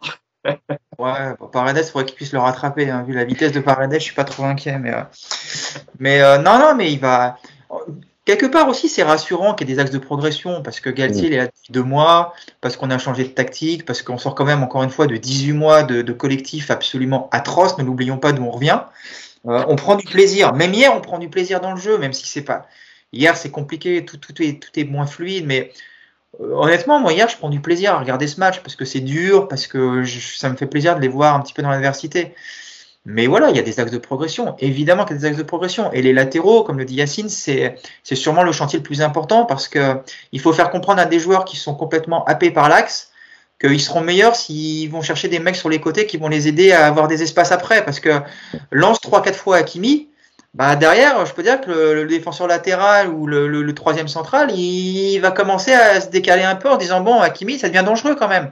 Mm. Bon, bah voilà, tout ça, ça va, ça va venir avec le temps. Il faut être un petit peu patient avec cette équipe, je pense. Bah, Très bien, monsieur. Euh, bon, j'allais vous lancer sur Messi, mais bon, honnêtement, je sais pas si euh, bon, il fait un match, euh, un match correct. Hein, On- si vous voulez dire un, un mot, 30 secondes ou? Moi, je vais, Ah, moi, je vais dire, moi, je- il, a été, il a été moins visible. Voilà. Il a été moins visible, en fait. Euh, je pense qu'il a quand même, il a quand même retrouvé des jambes parce que sur deux, trois euh, crochets où il a un peu accéléré, c'est quand même pas le Messi de l'année dernière. Mais Ah, il y en euh, a un au milieu de terrain euh, sur euh, le milieu quand il fait son petit contrôle Ouais. et les limites là, c'est c'est juste incroyable. Ah, Bien sûr. Et l'année dernière, ceux qui veulent nous faire croire qu'il il l'a fait l'année dernière, moi j'ai été au parc euh, 23 fois l'année dernière, je ne l'ai pas vu. Euh, mais, euh, mais, mais il a été moins visible tout simplement. Voilà, dans les zones où on l'a voulu. Et, et, et c'est encore une fois euh, ce qu'on a dit depuis le début, ça veut dire que euh, il y a beaucoup de joueurs, tu vois, euh, tu tu t'analyses leur match par des stats. Et on va revenir sur Vitinha rapidement. Euh, L'histoire, il y a, la deuxième journée où je sais plus, il touche 41 ballons. Euh, alors la plupart des gens vont te dire, mais pour un milieu de terrain, c'est très faible. Sauf qu'en fait, ce qu'il apporte en termes de collectif et d'intelligence de jeu dans ses déplacements, ça, ça se quantifie pas dans les stats. Euh, et en fait, Messi hier, il a aussi manqué de ça parce que parce que Vitinha avait a trouvé ce, ce complément entre Messi et Neymar, de dire quand il y en a un qui décroche, je viens me situer plus haut et je suis capable de donner un relais. Donc j'emmène un défenseur. Et résultat, au lieu d'avoir trois joueurs autour de Messi, s'il y a Vitinha euh, sur la- le truc du dribble, par exemple, tout simplement, bah déjà, tu n'en as peut-être que deux, voire un. Parce que Vitinha est monté là-haut. Sauf que Renato n'a pas ce réflexe-là. Donc Messi se retrouve enfermé. Et en fait, euh, ce qui est encore une fois rassurant pour moi en tant qu'éducateur, c'est que vous pouvez faire ce que vous voulez avec vos stats. Euh, en fait, le, le jeu, c'est que du collectif. Et si Messi, il a été brillant à Barcelone pendant 15 ans, c'est parce que le collectif savait le, le mettre en valeur. Évidemment qu'il a des qualités exceptionnelles, mais c'est le collectif qui l'a mis en valeur. Euh, tu prends n'importe les Messi avec les mêmes qualités, tu le mets à Rennes, il fait pas la même carrière et pourtant c'est le même Messi. Parce que voilà, c'est pas pas le collectif. Et, et là, il y a eu euh, en fait trop de choses hier entre Renato, l'absence de Vitinha, les automatismes, l'agressivité de Monaco et Messi qui était peut-être un peu moins en jambes. Ben voilà, ça, ça a donné euh, ça a donné ce qu'on a vu. quoi. Tu veux dire que Messi n'aurait pas eu la même carrière avec Bourigeau et, et Terrier, c'est ça? Oh, mais même avant, je parle moi. les joueurs à la retraite, dur, c'est- dur. les joueurs à la T'es dur avec Bourigeau quand même. que j'aime beaucoup d'ailleurs. Ouais. Un mot sur Messi, euh, globalement, même sur le, de- de- de- depuis le début de saison, c'est vrai qu'il est quand même différent, c'est- différent de la saison dernière. Il a fait une, une vraie préparation. Il, est- on est- il a l'air quand même beaucoup mieux cette saison, hein, Nico. Ouais, ouais. Bon, déjà, je constate que cette année, on, je constate que cette année, donc, on se fâche avec les Rennais. Donc, euh, c'est des, des supporters de Dijon qui seront contents. Ce qu'on parlera donc déjà, mais j'ai compris, c'est Rennes. Dès qu'on dès qu'on doit donner une équipe qui, pour un exemple bidon, c'est Rennes. Donc, ok, je, note. Merci Yass. Je, donc, je, vais changer. Je vais changer. Je prendrai plusieurs équipes tout au long de Ah ouais, mais tu sais, moi, je suis mono. Euh, moi, je suis, je suis assez simpliste. Donc, moi, ce sera Rennes. Du coup, désolé pour les Rennais qui nous écoutent. Ce sera vous cette année. Et bah, salut aux Dijonnais. Du coup, je ne parlerai pas de vous de la saison. C'est une bonne nouvelle. Euh, ouais, bah, le Messi d'hier, en fait, il joue surtout plus bas il joue plus bas que lors des, premiers matchs de la saison. Euh, il est un peu plus isolé. Et puis il a moins de mouvement autour de lui, voilà, je crois que c'est tout. Quoi. Hein. Yacine parle de collectif qui, qui fait primer les individualités. Moi, je, je, rajouterais surtout les mouvements. Voilà. Le football, c'est un jeu de mouvement. Et c'est évident que quand vous avez, des, quand vous avez une équipe qui, qui, bouge en même temps, c'est beaucoup plus simple que quand vous en avez un ou deux et que les autres sont statiques. Donc euh, hier, c'est un peu ce qui se passe. Après, c'est un, un mauvais match de Messi, je trouve, comme globalement du PSG. Mais le mauvais match du Messi, euh, il correspond presque hier à ses bons matchs de la saison dernière. Donc c'est plutôt rassurant. C'est évidemment pas le même niveau et euh, il fait encore un poteau. Euh, il n'a pas, pas, de réussite. Puis voilà, après il est effectivement il a cette. on sent que la Coupe du Monde est, est, dans le viseur et voilà, il est, il est en forme également. Les jambes sont là et, et je suis persuadé qu'on va, on va retrouver un Messi beaucoup plus influent dans les, dans les prochains, dans les prochains matchs. Il n'y a aucun souci par rapport à ça. Bon, messieurs, il doit nous rester 5 euh, minutes. Je vais quand même libérer euh, Yas. Parce que, alors, nous, on va démarrer notre journée, évidemment, avec Nicolas. Yacine, lui, va aller se coucher, parce qu'il doit être minuit et demi, là, euh, à Vancouver. C'est ça. Euh, juste, pour euh, conclure, sur, sur le match, un, un, mot quand même sur le, le, coaching. On en avait parlé en, en début de podcast avec, avec Yacine. Nico, c'est vrai que le coaching hier, il se fait un peu, à, à part pour l'entrée de Danilo, Mm. Euh, pour, le, pour, le, reste, c'est assez tardif et ça n'amène pas grand-chose. Il nous avait habitués à mieux, mais est-ce que c'est parce qu'il sait qu'il y aura beaucoup de turnover les, pour les prochains matchs? On rappelle qu'il y aura euh, 7 matchs en, en 21 jours. Euh, le sprint commence, euh, le marathon commence mercredi face à Toulouse, et puis après on, jouera tous les trois jours. Mais euh, alors il y, a, eu une bonne entrée de Danilo hier. Je sais pas ce que vous, vous en avez pensé, mais moi je trouvais très bonne. Puis en plus il se projetait, il se projetait vers l'avant. Il, essayait d'apporter un peu de, un peu de surnom, mais globalement sur le coaching, il nous avait habitué à mieux, Nico, non? Écoute, je pense que le coaching de Galtier hier, il se passe à la mi-temps surtout, parce que je trouve qu'il a bien rectifié le tir. Encore une fois, moi, je, je, je, la deuxième mi-temps du PSG, moi, elle me, elle me satisfait, même si on veut toujours plus en termes de qualité, mais en deuxième mi-temps, Monaco se crée, on l'a dit, une seule occasion, c'est la frappe de Ben Yedder à la 47e, qui est d'ailleurs euh, autant plus une erreur du, du PSG qu'une occasion de Monaco. Et derrière, Monaco ne se crée plus rien. Monaco n'est plus dangereux. Le PSG retrouve le ballon euh, sur un bloc un peu plus haut. Enfin, je pense que Galtier. Ouais, c'est ça. Je trouve, déjà, je pense que Galtier a bien rectifié le, tir à la mi-temps. Après l'entrée de Danilo, elle est. Euh, je pense que c'est effectivement une très bonne rentrée par rapport à ce que proposait Renato Sanchez. Donc de ce côté-là, bonne rentrée. Après, le reste du coaching, il est un peu, petit peu plus tardif. C'est vrai que je pense que le mouvement de Sarabia, euh, sa mobilité aurait peut-être pu faire un peu plus de bien si on lui avait donné un petit peu plus de temps. Après, il n'y avait pas grand-chose d'autre. Enfin, il, a, il fait rentrer Mukele parce que Marquinhos a des crampes. Et puis derrière, bah, effectivement, tu n'as pas non plus 50 autres solutions, je pense, hier. Donc, euh, c'est là où c'est un petit peu paradoxal euh, aussi. Peut-être qu'il aurait pu profiter aussi, parce qu'on a senti quand même que physiquement, les Monégas, ils commençaient un peu à, ça commençait un peu à descendre hein, le, niveau physique. Il aurait peut-être pu profiter de ça parce que c'est vrai qu'ils ont beaucoup donné en première jusqu'à peut-être et, peut-être encore avec le, premier quart d'heure de la deuxième mi-temps mais on sent qu'à 30 minutes de la fin les, les monégasques voilà c'est pu peut-être faire voilà, peut-être mieux. Bah c'est encore une fois ce qui fait un petit peu en mettant euh, en mettant Danilo au milieu pour donner un peu plus de mouvement un peu plus de densité après, c'est euh, aussi un petit peu, je trouve, le, le, paradoxe de, de, ce PSG. Les gens, enfin, on n'arrête pas de dire que l'effectif cette année, euh, il est euh, monstrueux, il est et que c'est qu'il y a de la place. Mais tu fais rentrer qui hier, franchement, quoi? Hier, bon, Paredes, il pouvait pas jouer parce que tu savais qu'il part, il part aujourd'hui à Turin. Donc, je pense que Paredes hier, il était dans, dans une bulle. Après, t'as qui d'autre hier? T'as le petit, as le petit euh, t'as Ekitike. Il y, y, a eu pas mal de centres hier, hein, euh, un peu plus que les matchs précédents. J'ai oublié de noter la stat, mais je, l'ai vu passer. C'est vrai qu'avec un Ekitike, un vrai genre de surface, peut-être que je sais pas ce qu'en pense Yacine d'ailleurs, mais. oui, tu te réveilles. le problème, j'ai dit moi, le problème c'est qu'aujourd'hui, tu n'as pas de certitude sur Ekitike. Il a joué 9 minutes depuis le début de saison. et c'est toujours pareil. C'est je l'ai déjà expliqué mille fois. Et, en fait, à un moment donné, il faut, faut, faut, le comprendre c'est que quand tu es au PSG, tu vas sortir Mbappé, par exemple, hier. D'accord? Moi, je le dis, hein, voilà, je l'aurais sorti. Maintenant, le problème, c'est que les conséquences, elles sont énormes dans tout ce que tu fais. tu sors Mbappé et, et, tu perds et tu perds 2-1. Tu vois? Ou tu restes à 1-1. Et les gens vont te dire, mais en fait, Ikitike, machin, nani.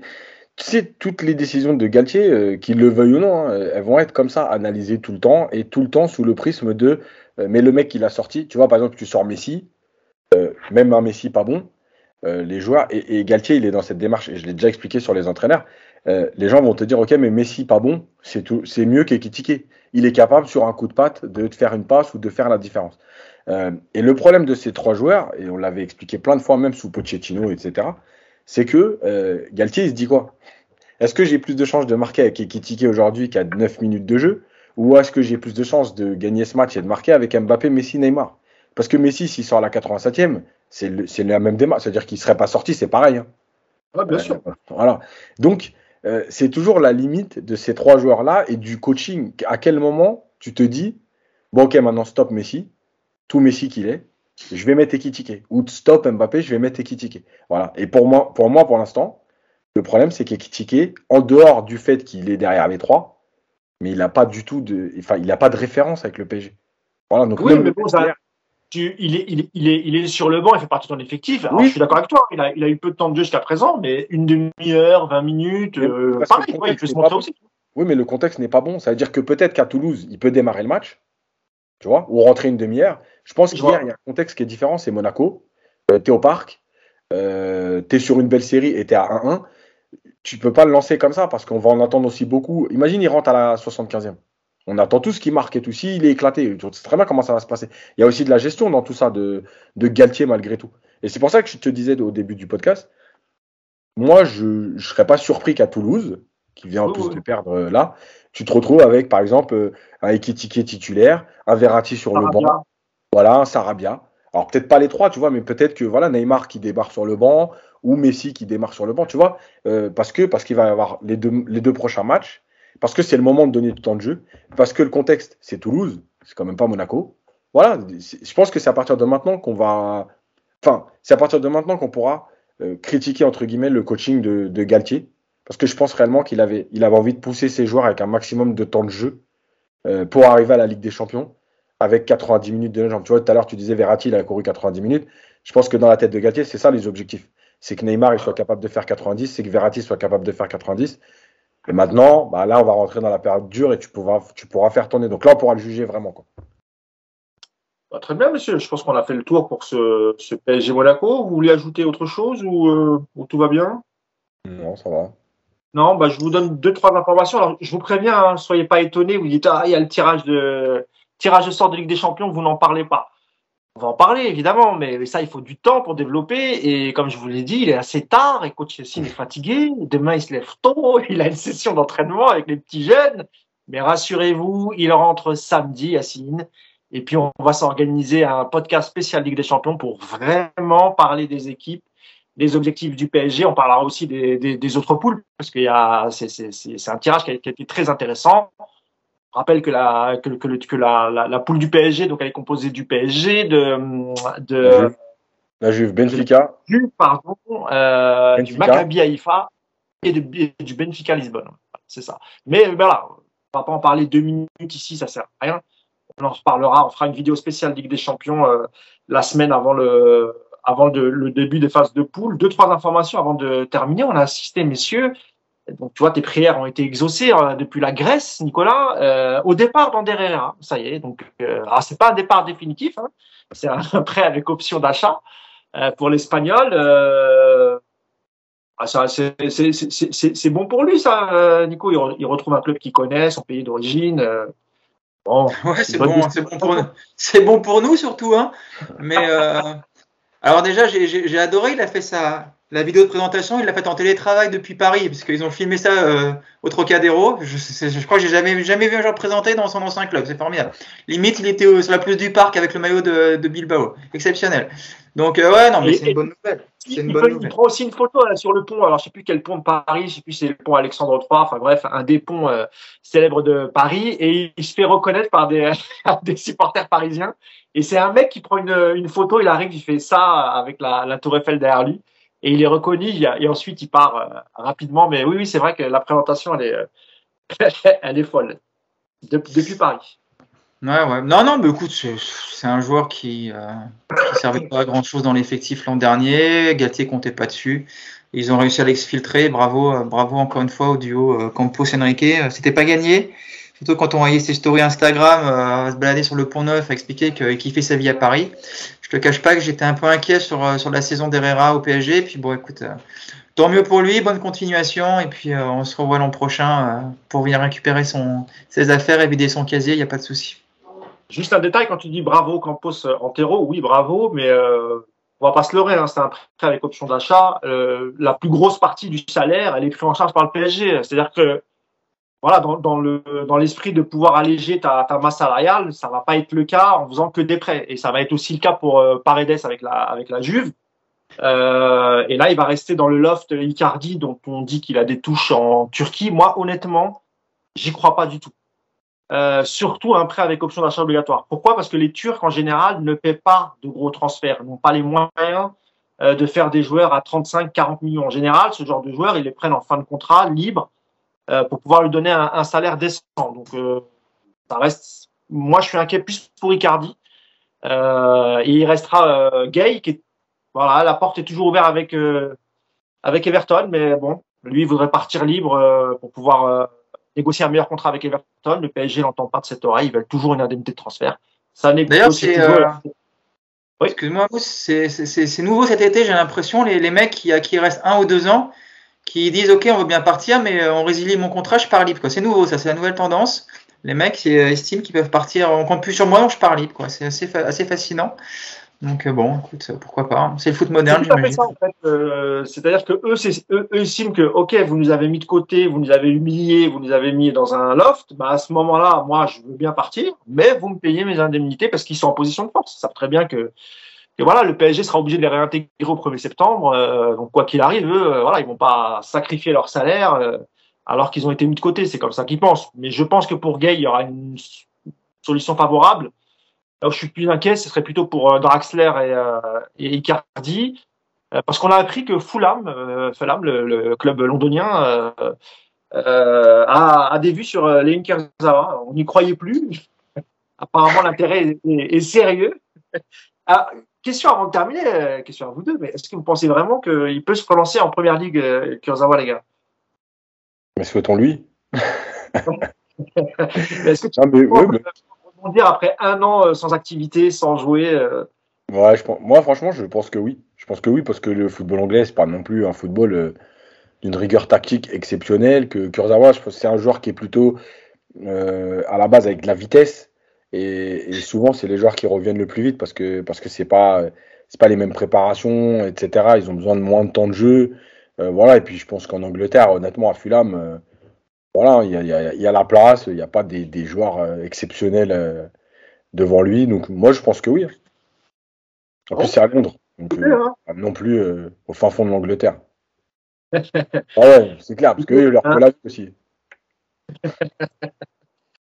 Nico, alors, toi, tu crois ou pas au rebirth de, de Levin Kurzawa? Non. Écoute, la seule chose que je peux dire, c'est que moi, je suis pas du tout croyant, mais si effectivement il se barre là-bas, je penserais à, je commencerai à croire à une présence divine au-dessus de notre tête, quoi, parce que je, n'ose plus y croire à ce départ de Kurzawa. Mais euh, comme le dit Yash, je lui souhaite de se relancer effectivement. Voilà, je, il m'intéresse pas en fait ce joueur. Des mecs qui restent comme ça dans un club sans jouer, qui acceptent leur situation, qui refusent de partir, ça me, voilà, on a, on a vécu ça avec Ben Arfa. Là maintenant c'est Kurzawa qui nous c'est pas sa faute, hein. On lui a donné de l'argent, il a donné un salaire et un contrat. Voilà, il faut, faut assumer nos conneries, mais euh, voilà. Qui, pour lui, effectivement, déjà, je lui souhaite juste de partir pour jouer au foot. Voilà, c'est son métier. Je pense que même s'il a vécu sa meilleure vie depuis un an avec tous ses week-ends et à, à, travailler deux heures par jour et à toucher 500 000 euros par mois, voilà, il est peut-être temps d'aller jouer un peu au foot. Bah, écoute, tu n'es pas croyant. On essaiera de t'emmener quand même à la mosquée avec Yacine. Euh, tu fais une petite prière, c'est ton jamais. Je vous accompagnerai avec plaisir. un, dernier mot justement sur tout ça, c'est que bah, en fait, c'est les limites du loft. Euh, tout le monde était content de, du loft. Ouais, ils écartent les joueurs qu'on veut pas, etc. Super, il n'y a pas de problème là-dessus. Mais c'est les limites du loft. Euh, si à un moment donné, tu mets un mec à l'écart, euh, enfin moi je suis un club de foot et je vais pas me dire, mais les mecs ils en veulent plus. Ils le mettent à l'écart. Et moi, ils, me demandent 20 millions pour l'acheter. Tu vois ce que je veux dire? C'est les limites du loft. Et c'est aussi ce, que, ce que vient de dire Nico, mais voilà l'idée de quand tu construis ton effectif, faut arrêter les conneries quoi parce qu'en fait, tu le payes toujours.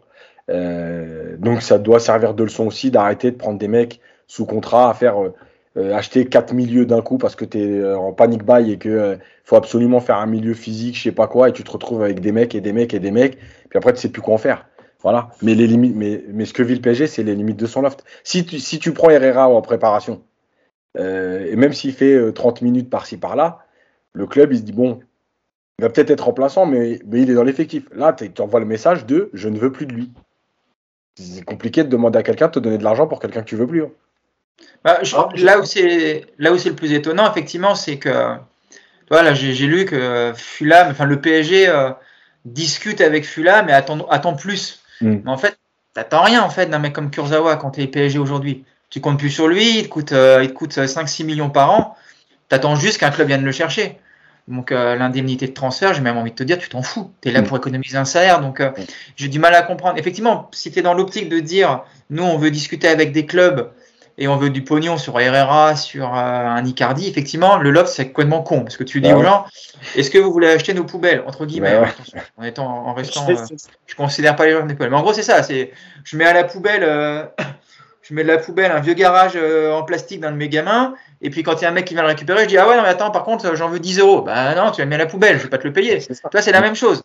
Donc euh, donc je ne enfin, voilà, je compare pas Icardi à un garage à 10 euros. Hein. je vous rassure, je pense qu'il vaut beaucoup moins Icardi aujourd'hui. Mais euh, mais euh, c'est la limite effectivement par rapport aux autres clubs. Après tu, bon si t'es pas si es dans l'optique de dire on vous met de côté parce qu'on compte pas sur vous et puis dès qu'un club vient vous chercher vous négociez avec eux mais nous on, on prendra rien. Le love dans ce cas-là il est il est, il est pas con tu vois en soi. Mais effectivement, si tu si attends 10 millions d'Icardi et que tu le mets dans l'offre, tu les auras jamais tes 10 millions.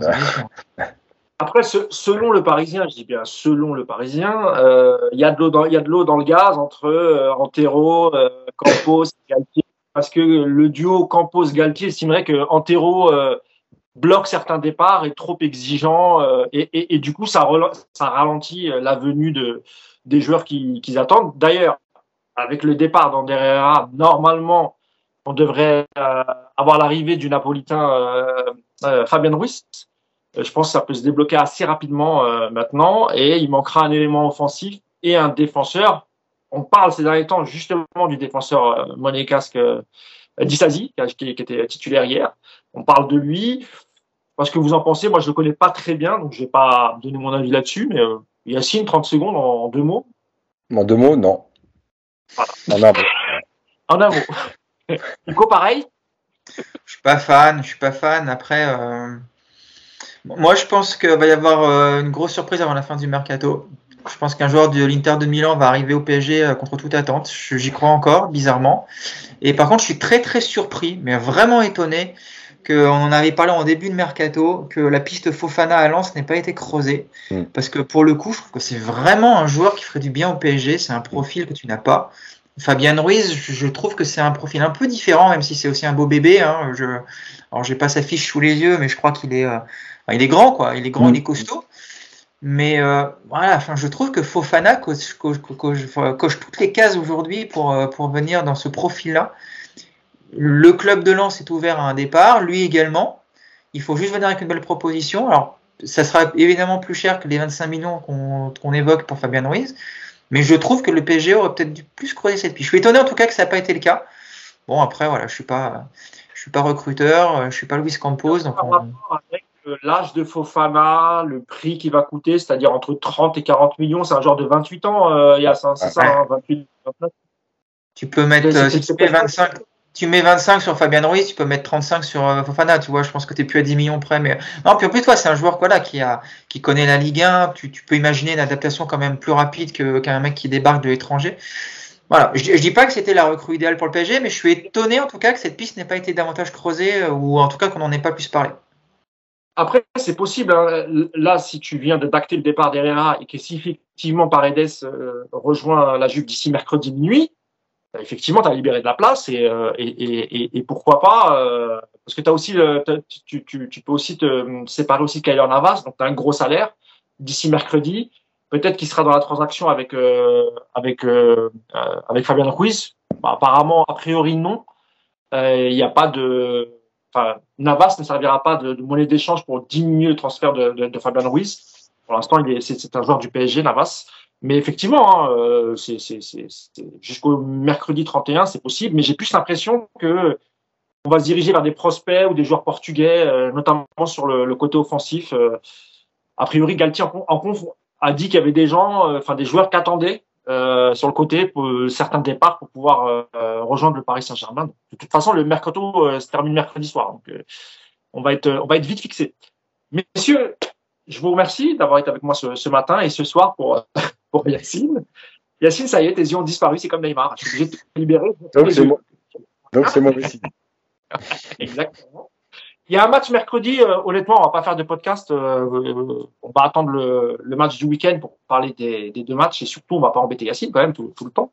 Il travaille, le pauvre. Et bien, nous, on se retrouvera la semaine prochaine ou lundi pour, pour débriefer des, les deux matchs. Et, euh, et comme je vous l'ai dit, on refera une vidéo à part pour, pour parler de la, la Ligue des Champions. On ne pourra pas compter sur euh, sur Nico. C'est un peu comme le PSG ne peut pas compter sur Icardi. Bah, on peut pas compter sur Nico parce qu'il part encore en vacances. Voilà. C'est pas sûr, voilà. c'est pas sûr. Faudra qu'on calcule, parce que là, je serai à Bangkok, il y aura plus 6 au niveau décalage horaire, je crois. Donc, il faudra, faudra, faudra calculer. Il faudra que Yacine fasse des efforts aussi. Et puis, euh... Mais ah, si, c'est jouable. Je serai rentré, ça peut être jouable. Moi, je serai rentré, donc euh, je peux faire des efforts. ça, peut, ça, peut, ça peut le faire. On va, on va calculer. disais Nico, moi je vais pas travailler avec madame, surtout si vous partez en vacances. Euh, voilà, je pas qu'elle dise qu'on. Qu voilà, voilà. Ça va, t'inquiète. Elle est, elle est habituée maintenant, elle vous, elle vous aime bien en plus. oui, bah oui, mais on l'aime bien aussi, on l'a vu euh, de temps en temps avant, avant d'enregistrer évidemment en off. Ouais. Tu lui passeras le bonjour. Ça marche. Merci encore messieurs, merci à tous. N'oubliez pas de liker, de commenter, de, de partager, etc. Et on se retrouve nous la semaine prochaine. Bonne semaine à vous et à bientôt. Ciao. Salut.